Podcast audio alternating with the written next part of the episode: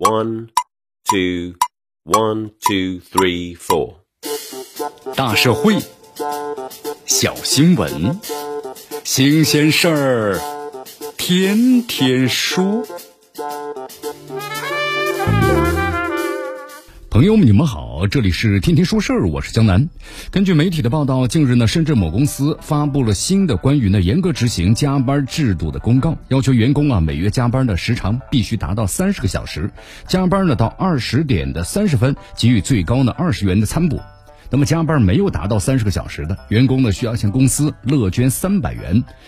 那么经过这个核实之后啊，这个文件呢还真属实。该公司法定代表人表示，这是公司内部的事情，但是在招聘软件上呢，这家公司称员工呢不加班，如果加班的话呀，可以申请的调休，每月必须呢加班三十个小时。那么尽管呢给了这个餐补，又可以调休，涉事企业这个规定，那么依然是没有任何的合理合法性啊。这表面上看，涉事企业似乎呢制定了一个温馨的加班的规定，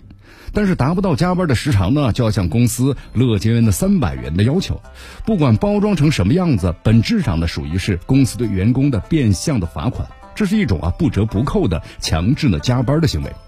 咱们中国劳动法呢规定，标准工时为劳动者每日工作的八小时，每周是四十小时。那么该法呢四十一条明确就规定了，用人单位由于生产的经营需要，那么经过工会啊和劳动者协商之后，可以延长的工时的时间，一般的每日不超过一小时。因为特殊原因啊需要延长工作时间的，在保障劳动者呢身体健康的条件下，延长工作时间，每日不得超过三个小时，但是每月呢不得超过三十六小时。由此不难看出啊，这公司要求呢，员工加班至少要满足三个条件：第一是事前的自愿协商，不得强制；第二是呢，的确有需要；第三是每月加班的总时长啊，上限不能够超过三十六个小时。这涉事的企业安排员工的加班总时长呢，虽然没有超过法定上限，但是却没有必须这样做的正当理由，也看不出啊和员工的事前的平等协商的过程。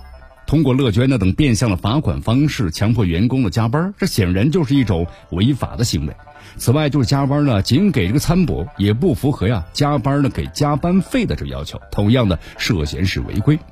涉事企业这一做法呢，引发了社会的关注，再次的警示相关的市场主体和用工者，企业有安排员工的加班的权利，但这种权利啊是有边界的，而且员工呢也有拒绝加班的权利。企业内部事务并不能够成为企业侵害员工合法权益的借口。此前，在互联网的盛行这个加班的现象，已经有减少的趋势了。比如说，一些企业宣布取消以往的大小周作息时间，统一安排呢周末休息。有加班需求的，要通过系统啊提交加班申请才能够加班。那么，另外就是一些大厂的要求员工晚上六点钟啊准时下班，开始倡导啊不加班的文化。甚至一些企业呢明确规定不准加班，不加班呢甚至有奖励等等规定。那么都让人看到劳动者呀是休息的权益，也越来越得到呢重视和保护的普遍的趋势。而这家涉事公司倡导加班的做法，并将此的纳入公司的制度，变相啊予以强制，显然是逆潮流而行。既然公然的违反法律规定的行为，就必须啊予以及时的纠偏。那么这也呢再次的重申，强制安排员工加班，并不是企业内部的事务，而是涉事劳动者呀权益是否得到保障，相关的劳动法规啊是否得到有效的贯彻的严肃问题。劳动监察等部门呢也有必要对这种呢随意侵害劳动者权利行为进行及时的查究。这里是天天说事儿，我是江南，咱们明天见。